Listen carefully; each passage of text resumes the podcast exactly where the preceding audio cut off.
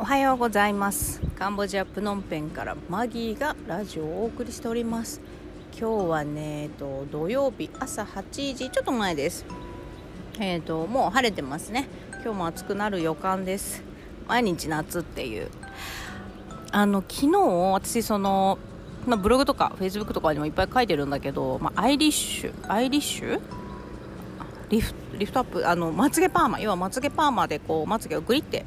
上げる手術を20年ぶりにしました。20代の時はねなんかその目を大きく見せたりとかするのに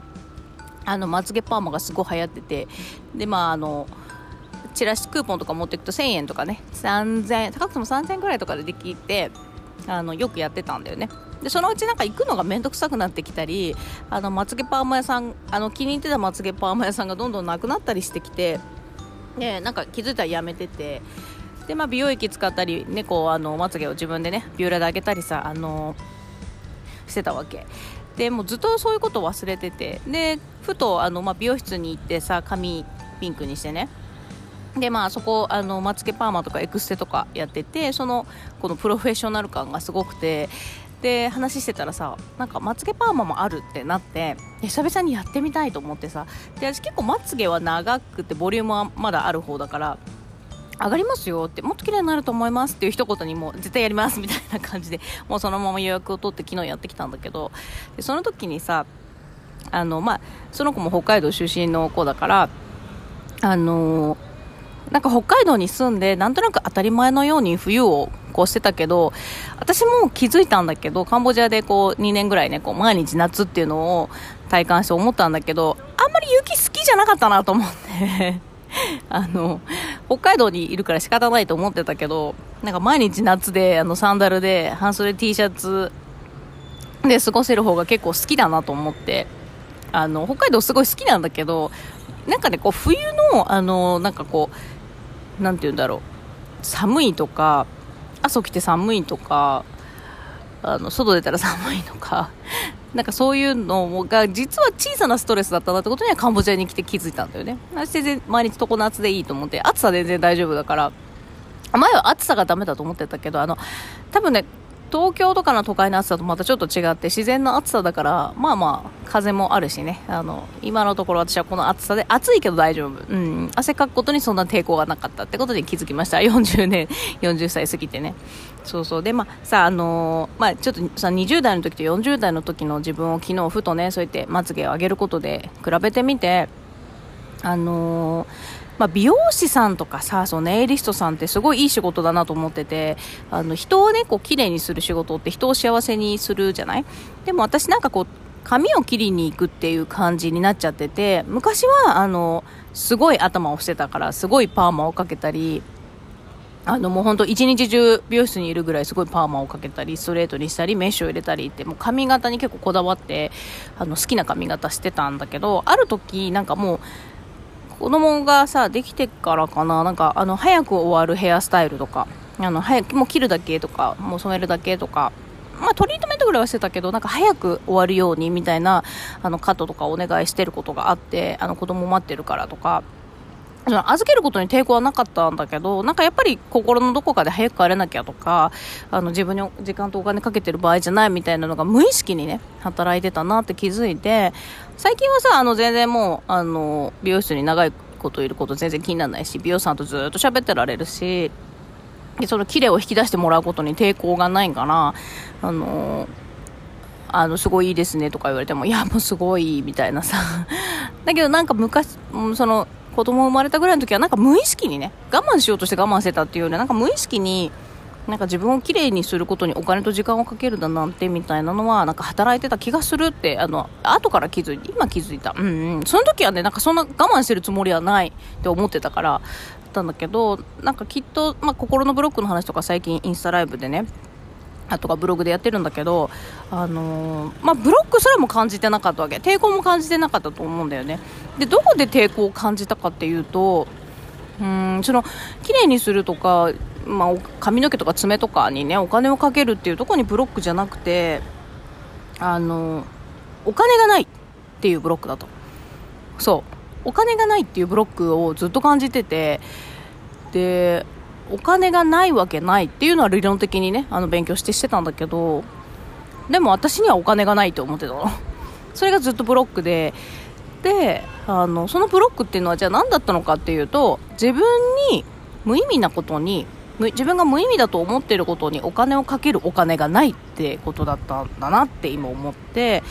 で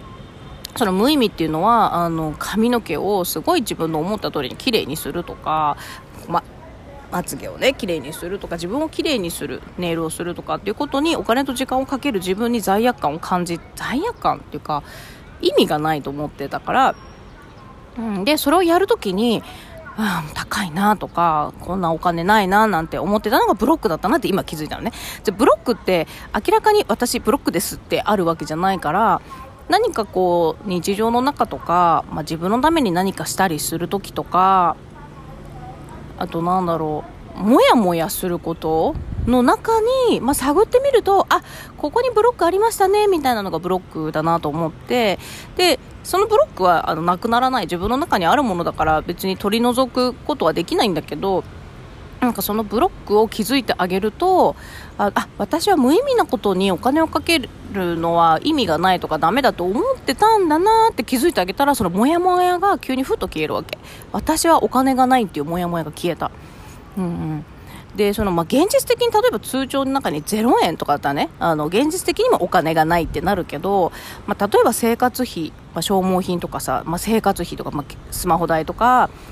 インターネット代とかあの光熱費とかさ、まあ、そういうのが払えてるってことはお金があるわけじゃない？必要経費だからって払ってるだけであってあの払えてるわけだから、まあ、そこに豊かさがあるなって気づけたら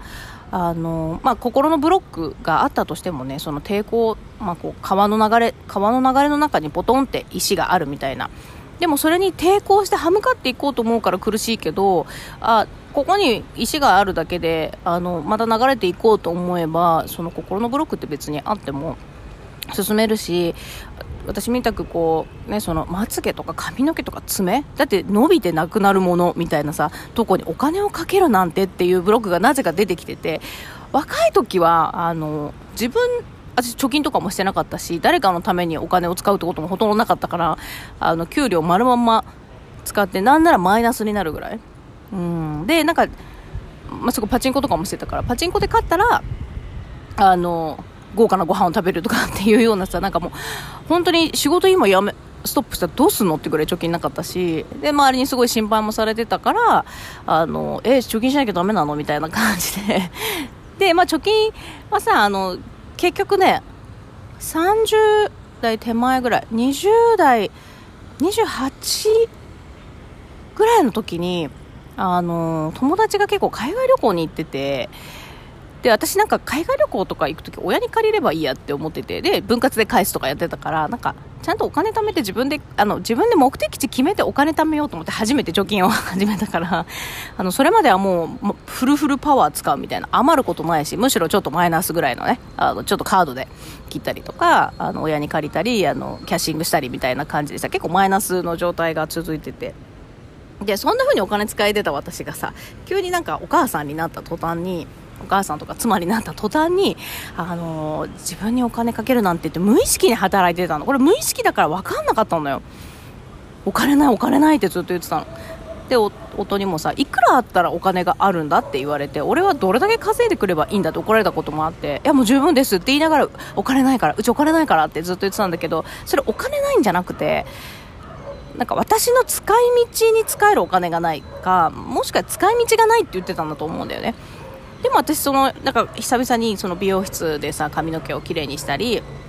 あの、まあ、最近ずっとねあのしてるわけ。カンボジア来てから結構あのまあ、それでもね怖いから毎月とかは行ってなかったしなんか月に1回とか3ヶ月に1回みたいな縛りを自分に与えてたけど好きなタイミングです。もうなんかピンクを嫌だったらすぐ青に変えてもいいよとかあのトリートメントだけに行ってもいいよとかあのじゃあまつげだけ通ってもいいじゃんとかなんかこういっぱい許可が出てきたんだよね。どうしたいのって言ってたらなんかその無意味なことにお金を使ってみたいと思ったの。あのやたらめったら使いたいじゃなくて私の中では無意味と思ってることね。でそれをまず許可しただけなんだよね。や実際にやってないの。許可したらなんか急にそういうチャンスが降ってくるわけよ。あのヘッドスパやったら気持ちかったりとかまつげパーマありますよって言われたりとか